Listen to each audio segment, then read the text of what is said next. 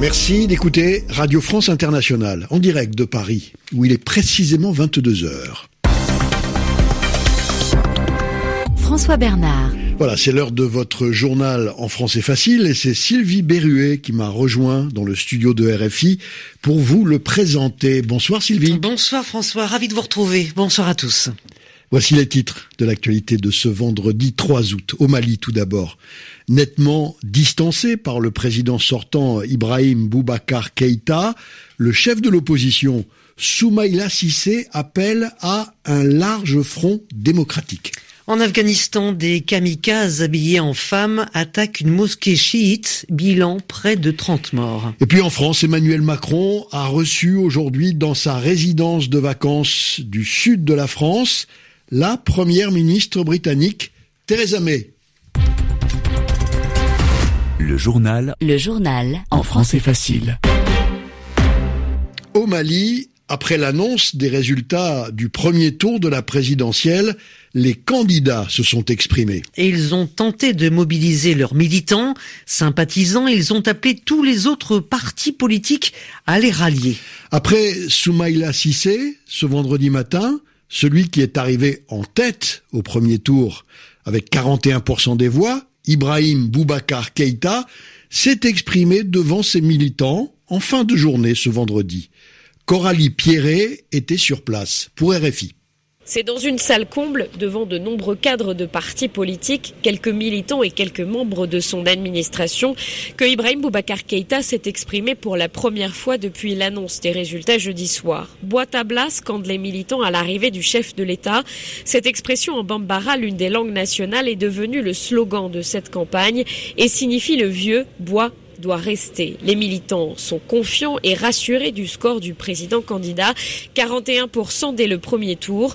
Le taux de participation reste faible, mais cela veut dire qu'il faudra convaincre les indécis pour le second tour, lance un sympathisant. Puis Ibeka prend la parole. Le président candidat se félicite de l'organisation du scrutin, mais déplore toutefois les incidents survenus dans certaines localités du pays qui ont empêché certains d'accomplir leur devoir civique, dit-il. L'heure est désormais au ralliement et à la conviction des indécis. Le second tour est prévu le 12 août. Coralie Pierret, Bamako RFI. Au Zimbabwe, la commission électorale fait une nouvelle fois face à la controverse avec le rejet par l'opposition des résultats de l'élection présidentielle. Emerson Nangagwa a été déclaré vainqueur avec 50,8% des suffrages. Il se félicite d'une élection libre, juste et crédible. Il devance Nelson Chamisa qui est crédité de 44% des voix L'élection est frauduleuse, illégale et illégitime, affirme le leader de l'opposition.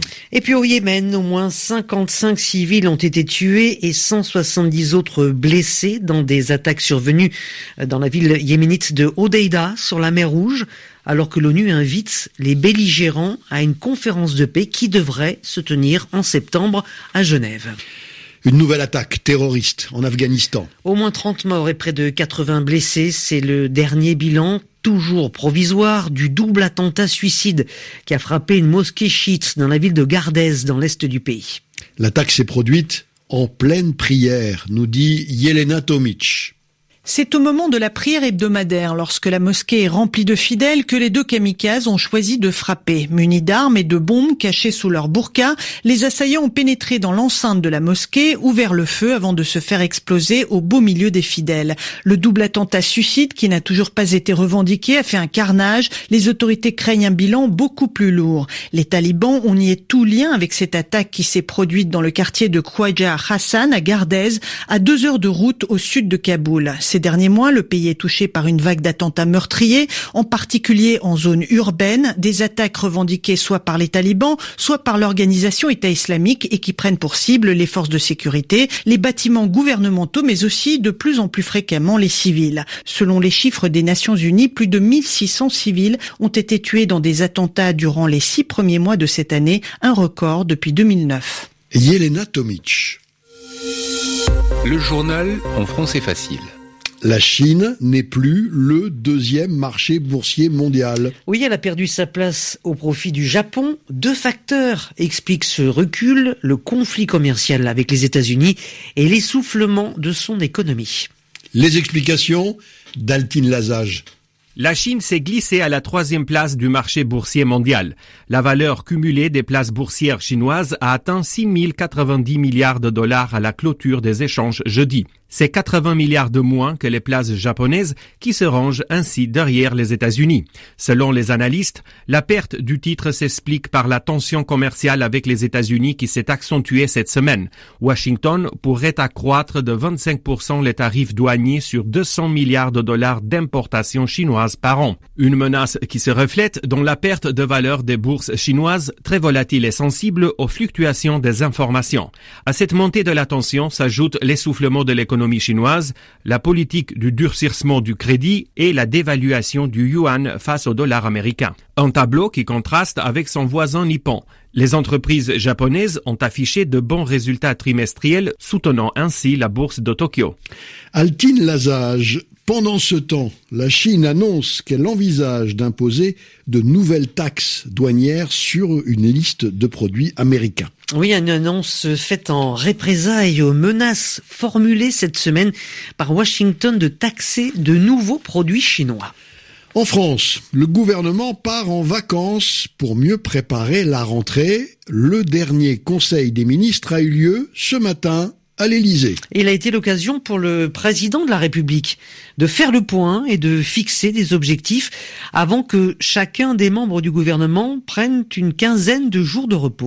Emmanuel Macron va passer, lui, deux semaines au fort de Brégançon. C'est le lieu de villégiature des présidents français. Présentation du lieu avec Simon Rosé. C'est sans doute l'une des plus belles chambres avec vue de la République, un balcon ouvert sur la mer Méditerranée et l'île de Porquerolles. Mais à part cela, le fort de Brégançon est bien loin des ors traditionnels. Ancienne forteresse militaire, le bâtiment baigne dans une rusticité relative. Son vrai luxe se trouve en fait à l'extérieur avec un joli jardin où se côtoient pins, cyprès, mimosa et donc désormais une piscine.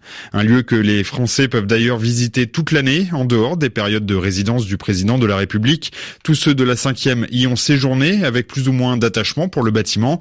Le général de Gaulle n'y a ainsi passé qu'une nuit, assez désagréable d'ailleurs, la faute aux moustiques. Jacques Chirac était en revanche un habitué des lieux et du village de Bormes-les-Mimosas dans lequel il aimait prendre des bains de foule.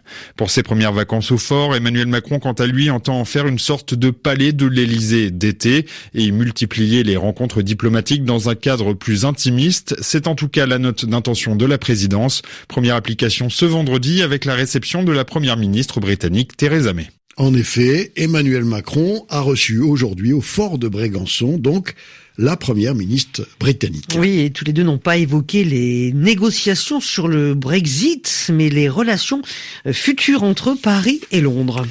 En France toujours, la canicule se poursuit. Deux réacteurs nucléaires ont été arrêtés afin d'éviter une hausse trop importante de la température des fleuves qui les refroidissent. Oui, il est vrai que le pays étouffe sous une forte chaleur et cela risque de compliquer le week-end de départ en vacances hein, puisque seule la partie nord-ouest de l'hexagone de la France est épargnée par cette vague de chaleur. Mais la palme de la canicule en Europe revient au Portugal avec 45,2 degrés à Alvega, à environ 150 km de Lisbonne. C'est un record historique. Et ailleurs dans le pays, on dépassait le plus souvent les 40 degrés, hein, selon les services de météorologie. Plus de 400 pompiers luttent contre un incendie dans la zone touristique de Montchic. Euh, Montchic, Montchic Montchic. Montchic. Au sud du pays C'est plus chic, au sud du pays. Allez, de la natation pour nous rafraîchir et pour vous dire que la Française Fantine Le Saffre est devenue championne d'Europe du 400 mètres 4 nages. Aujourd'hui, à Glasgow, elle a apporté la première médaille à la France dans ces championnats. Et la seconde est arrivée grâce à l'équipe composée de Marie Vatel, Charlotte Bonnet, Margot Fabre et Beryl Gastaldello qui ont également décroché le titre de champion d'Europe sur le 4 x 100 féminin. Par contre, le relais 4 x 100 masculin, tenant du titre de champion d'Europe, a été éliminé dès les séries. On va terminer avec cette bonne nouvelle sur le front de l'environnement. Le Chili est devenu le premier pays d'Amérique latine à interdire complètement les sacs plastiques dans les magasins. Bonsoir à tous. Bonsoir, merci.